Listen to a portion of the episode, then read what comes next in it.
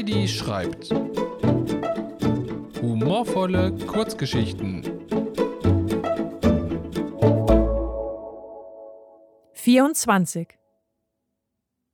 Klaus, komm da raus, rief das Räuchermännchen Ralle. Ich gehe nirgendwo hin, donnerte es durch die dünne Pappwand des Adventskalenders. Wovor hast du so große Angst? probierte das Männchen weiter sein Glück. Wenn mich das Mädchen zu fassen kriegt und ich in ihren kleinen warmen Händen liege, schmelze ich, brüllte er. Verstehst du? Dann war's das. Arrivederci, Tschüssikowski, tschö mit Ö. Ralle drehte sich zur Puppenmutter. Ähm, sollen wir ihm verraten, dass die Hände nicht sein größtes Problem sein werden? Die Mutter lachte und hielt den fragend schauenden Puppenkindern die Ohren zu. Das Mädchen ist mit ihren Eltern zur Kirche gegangen, besänftigte Ralle den Insassen. Sie sah traurig aus. Das ist mir wurscht, regte sich Klaus auf. Sie hat das Lied Ihr Kinderlein kommet zu wörtlich genommen. Sie saß vor meiner Tür, um mich mürbe zu singen, während sie versuchte einzubrechen. Aber nicht mit mir. Ich habe lautstark Ihr Kinderlein gehet geantwortet und hielt fest meine Tür zu. Der Adventskranz, dessen Nadelkleid auch schon bessere Zeiten gesehen hatte, mischte sich ein. Wir fackeln den Kalender ab. Dann hat die ganze Diskussion hier ein Ende. Und die Puppenkinder können sich am Feuer wärmen. Interessante Idee, grübelte die Puppenmutter und sah in die weit aufgerissenen Augen ihrer Kinder. Bei den gestiegenen Energiekosten sollten wir zumindest darüber nachdenken.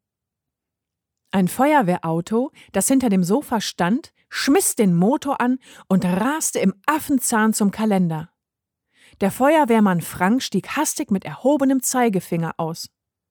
Morgen, Kinder, wird's was geben, fegte seine Stimme durch das Wohnzimmer. Was werden hier für gefährliche Pläne geschmiedet? Hört auf damit!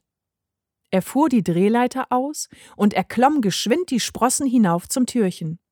Ähm, hier ist kein Feuer, stotterte Klaus. Geh weg! Klaus, bei dir brennt's im Kopf, rief Frank durch die Perforation des Kalenders. Das ist viel gefährlicher. Der Feuerwehrmann rutschte die Leiter hinab und rannte unter den Weihnachtsbaum. Ihm war klar, dass stärkere Geschütze aufgefahren werden mussten. Es galt, die Situation zu entschärfen. Am Vormittag hatte er beobachtet, wie der Vater die Geschenke einpackte. Daher wusste er genau, was sich hinter dem Geschenkpapier verbarg. Er nahm das kleinste Paket in die Hand und riss das Papier in einem Zug ab. Ein Star Wars Lego-Set kam zum Vorschein. Er schnappte sich das Laserschwert, klemmte es sich unter den Arm und rannte zurück zu Klaus.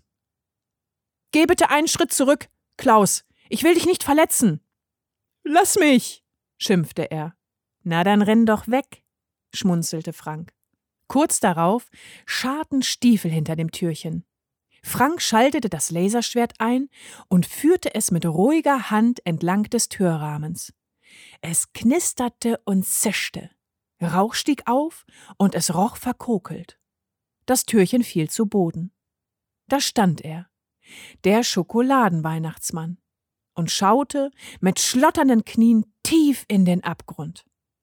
Die Puppenkinder stellten sich unter ihm in einem Kreis auf und hielten zwischen ihren Händen ein stramm gezogenes Stofftaschentuch. Spring, Klaus! forderten sie den Verängstigten auf. Wir lassen dich nicht fallen. Oh, du fröhliche, stammelte er sich Mut zu und sprang.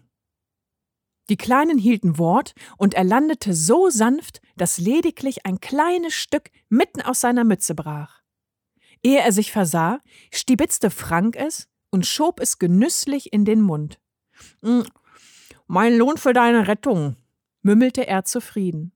Der Weihnachtsmann überhörte den Kommentar. Er war zu sehr damit beschäftigt, seine Mütze abzutasten. Ich habe ein Loch im Kopf, stellte er erschrocken fest. Ralle kam zu ihm geeilt. Das Männchen holte tief Luft und pustete Rauch durch Klaus Mütze. Die Puppenkinder prusteten los bei dem Versuch, ihr Lachen zu unterdrücken. Hier, mein Freund, sagte das Räuchermännchen schließlich. Ich habe eine Wäscheleine beim Puppenhaus abgezogen. Konzentriert fädelte er die Schnur durch das Loch. Willst du mich erhängen? bölkte Klaus. Nein, besänftigte ihn sein Helfer. Warte ab und knotete die Fadenenden zusammen. Ehe Klaus sich versah, warf Ralle ihn auf das immer noch stramm gezogene Taschentuch der Puppenkinder. Diese durchschauten das Vorhaben des Räuchermännchens und katapultierten Klaus schnurstracks am Weihnachtsbaum hoch. Nach unzähligen Überschlägen und Huis baumelte Klaus am Ast. Es ist super hier oben, staunte er. Und total nachhaltig. Die Familie kann mich alle Jahre wieder an den Baum hängen. Die Wohnzimmertür ging auf. Das gesamte Spielzeug erstarrte wie auf Knopfdruck. Das kleine Mädchen rannte zum Kalender. Sie stemmte die Fäuste in die Taille. Die 24 fehlt, schnaufte sie und trat kräftig gegen den Weihnachtsbaum. Er begann sich zu drehen. Klaus flog dabei an seiner Schlaufe wie ein Fähnchen im Wind hin und her. Als seine unfreiwillige Karussellfahrt endete, war er erleichtert, dass der Baum noch stand und er noch hing. Aber irgendetwas stimmte nicht. Es roch plötzlich anders. Nach Schokoladenfondue. Klaus sah runter. Verdammt, stöhnte er. Die Heizung.